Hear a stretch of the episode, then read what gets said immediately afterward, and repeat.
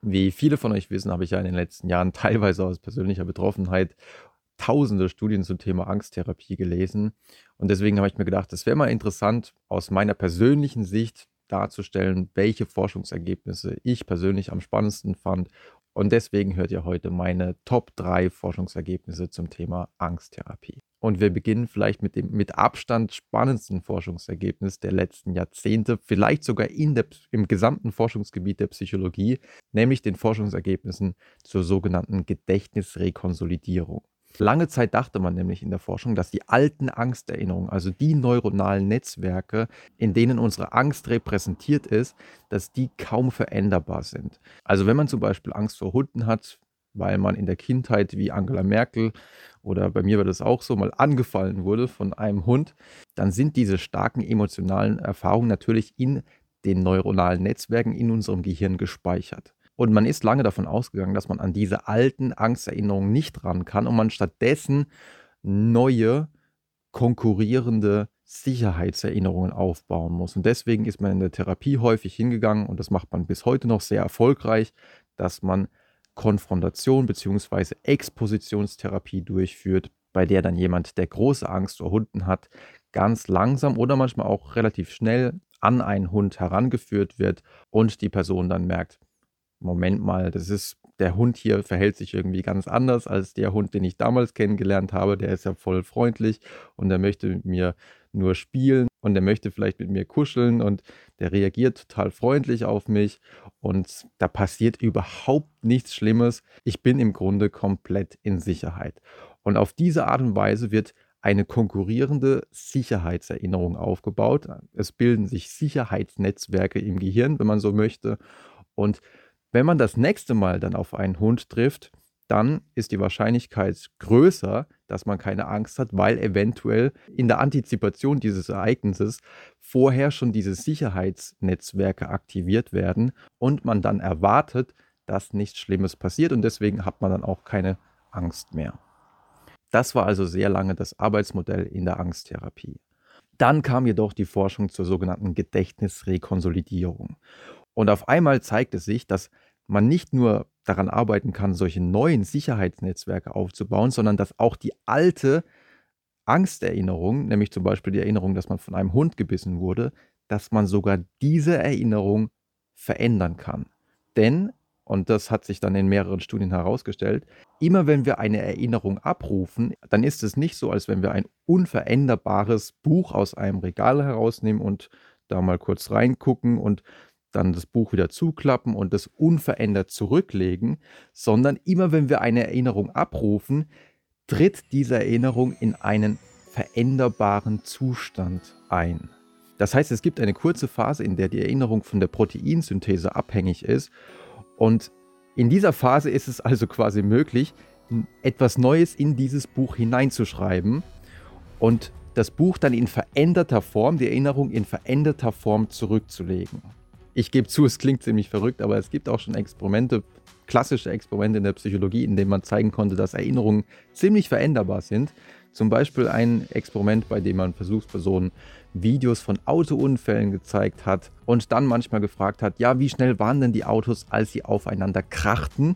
Versus in einer anderen Gruppe hat man gefragt, ja, wie schnell waren denn die Autos, als sie sich berührten? Und wenn man gefragt hatte, wie schnell waren die Autos, als sie aufeinander krachten, haben Versuchspersonen die Geschwindigkeit im Durchschnitt um 10,5 km/h höher eingestuft. Und als man sie eine Woche später dann äh, gefragt hatte, ob sie denn die Glassplitter gesehen hatten, die es bei diesem Autounfall gegeben hatte, die es aber in Wirklichkeit gar nicht gab, dann haben doppelt so viele gesagt, ja, sie haben Glassplitter gesehen, wenn man sie zuvor gefragt hatte, wie schnell waren denn die Autos, als sie aufeinander krachten. Das heißt, nur die Art der Fragestellung schien einen Einfluss auf die Erinnerung zu haben. Erinnerungen sind also wirklich viel formbarer, als man das eigentlich wahrhaben möchte. Und diese Veränderbarkeit von Erinnerungen, jedes Mal, wenn ich sie abrufe, geht die Erinnerung in einen Zustand über, in dem sie wirklich veränderbar ist, ist natürlich höchst spannend für die Angsttherapie, für solche traumatischen Erfahrungen, wenn jemand zum Beispiel äh, eine Kriegserfahrung gemacht hat, äh, Missbrauchserfahrung gemacht hat oder zum Beispiel einen schlimmen Verkehrsunfall hatte. Und in Experimenten ließ sich dann wirklich zeigen, wenn man mit solchen Patienten, die solche traumatischen Erfahrungen gemacht hatten, eine relativ simple und kurze Therapie durchgeführt hatte, in der sie einfach nur niederschreiben sollten aus Ich-Perspektive und im Präsens, als wenn das jetzt gerade passieren würde, wie denn dieses traumatische Erlebnis abgelaufen ist. Also all das diente einfach nur diese Erinnerung nochmal komplett zu aktivieren. Und wenn man ihnen aber vorher Propranolol gegeben hatte, das ist ein Medikament, was schon lange eingesetzt wird für Bluthochdruck, Herzrhythmusstörungen, aber auch zum Beispiel zur Migräneprophylaxe, wenn man ihnen dieses Medikament gegeben hat im Vergleich zu einer Placebo-Pille, dann hat das dazu geführt, dass das Neuzusammenbauen dieser traumatischen Erinnerung anscheinend gestört wurde und die Versuchspersonen nach ein paar Sitzungen, wo sie immer wieder kurz vorher Propranolol bekommen hatten und dann das, was sie dann niedergeschrieben hatten, nochmal durchlesen sollten, um nochmal die Erinnerung zu aktivieren und dann durch das Propranolol abzuschwächen, dass sie dann tatsächlich im Vergleich zu einer Placebo-Pille deutlich weniger Angst hatten. Diese Ergebnisse ließen sich nicht in allen Studien replizieren. Man ist noch daran herauszufinden, wann man das Propranolol geben soll, ob man es vor der Sitzung geben sollte oder vielleicht sogar danach, wie viel man geben sollte, ob vielleicht auch andere Medikamente funktionieren, vielleicht sogar besser funktionieren. Aber prinzipiell ist es ein absolut beeindruckender Existenzbeweis dafür, dass alte Erinnerungen, von denen man geglaubt hat, da kann man nichts mehr machen, die sind in Stein gemeißelt, eben nicht in Stein gemeißelt sind, sondern veränderbar sind. Und interessant ist für die Zukunft natürlich zu sehen, auf welche Art und Weise man diese alten Erinnerungen vielleicht auch noch verändern kann. Und da könnte zum Beispiel EMDR eine sehr interessante Rolle spielen. Das ist auch eine schon lange etablierte Behandlungsmethode bei posttraumatischen Belastungsstörungen, wo man seine Augen so hin und her bewegt. Und während man das macht, soll man sich an die traumatische Erinnerung erinnern. Und dadurch, dass die Augen hin und her bewegt werden, bekommt das Gehirn ziemlich vielen visuellen Input, der dann womöglich, so jetzt aktuell die Theorie, interferiert mit den alten traumatischen Erinnerungen, die ja in dem Moment, wo ich sie abrufe, veränderbar werden. Und da kann dann dieser neue visuelle Input hineinwirken in die alte Angsterinnerung. Und je häufiger man das macht, so die Theorie, desto häufiger wird die Erinnerung leicht verändert, wird gestört beim Wiederzusammenbauen und verliert damit den Terror, den man beim Abruf dieser Erinnerung mal erlebt hat. Also wirklich super spannende Ergebnisse. Es gibt noch andere Ideen, wie man diese Gedächtnisrekonsolidierung einsetzen kann in der Angsttherapie. Und ich werde es auf jeden Fall weiterverfolgen und werde euch da in Zukunft noch mehr auf dem Laufenden halten, welche neuen Therapiemethoden daraus entstehen. Der zweite Forschungsbereich, der für mich extrem spannend war zu sehen, war was man allein schon durch Beobachtungslernen erreichen kann. Denn Ängste werden natürlich auch ein Stück weit erlernt durch Beobachtungslernen.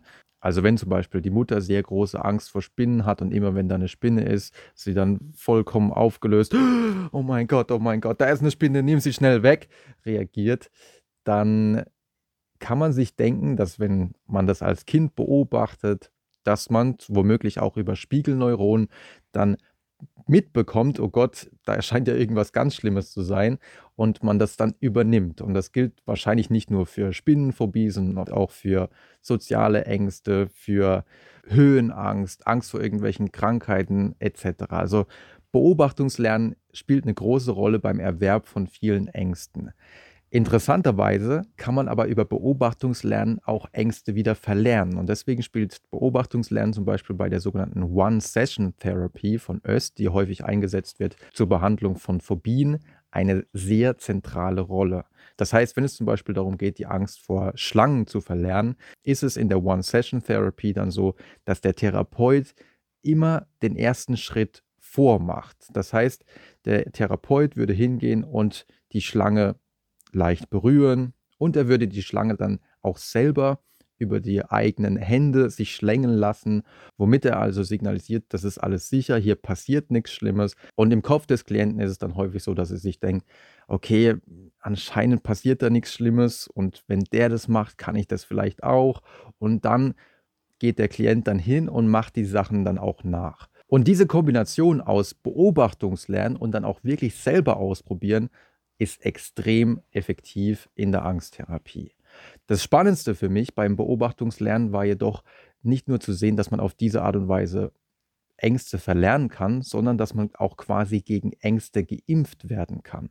Das heißt, wenn man als Kind beispielsweise häufig beobachten würde, dass die eigenen Eltern überhaupt gar kein Problem damit haben, schwierige Telefonate zu führen oder vor einer Gruppe von Leuten zu reden, dann ist die Wahrscheinlichkeit, dass man selbst dann, wenn man ein negatives Erlebnis hatte, wo man selber mal eine Rede komplett in den Sand gesetzt hat und man dadurch eventuell dann eine Angst vor öffentlichem Reden entwickeln würde, weil man sich denkt, oh nee, was passiert, wenn mir sowas nochmal passiert, dann ist die Wahrscheinlichkeit aber dadurch, weil man häufig schon bei anderen beobachtet hat, dass es überhaupt gar kein Problem ist, wohl deutlich herabgesetzt. Also mit anderen Worten, man müsste nur häufig genug positive Modelle beobachten, die genau die Dinge, die man gerne gut können möchte, auch sehr gut ausführen.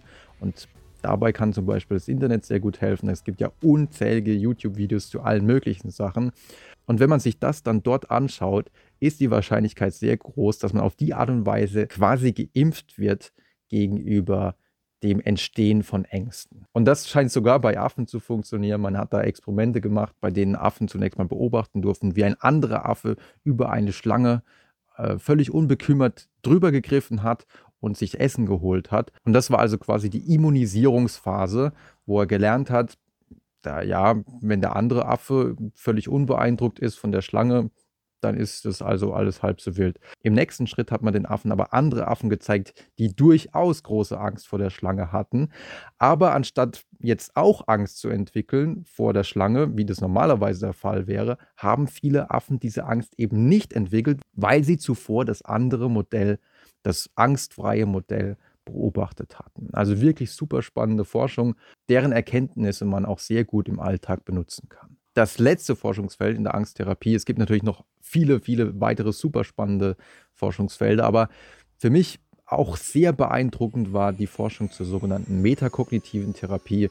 Ich habe schon das eine oder andere Mal drüber geredet, die einfach eine andere Herangehensweise hat an bestimmte Ängste, wie zum Beispiel generalisierte Angststörung oder soziale Ängste, wo man nicht versucht, wie in der klassischen kognitiven Verhaltenstherapie, an den Gedankeninhalten zu arbeiten, also sich die Frage zu stellen, ist es wirklich so, dass alle Menschen immer mich beobachten bei der sozialen Angst oder bei der generalisierten Angst? Wie hoch ist wirklich die Wahrscheinlichkeit, dass mein Kind entführt wird oder dass ähm, ich eine tödliche Krankheit bekomme.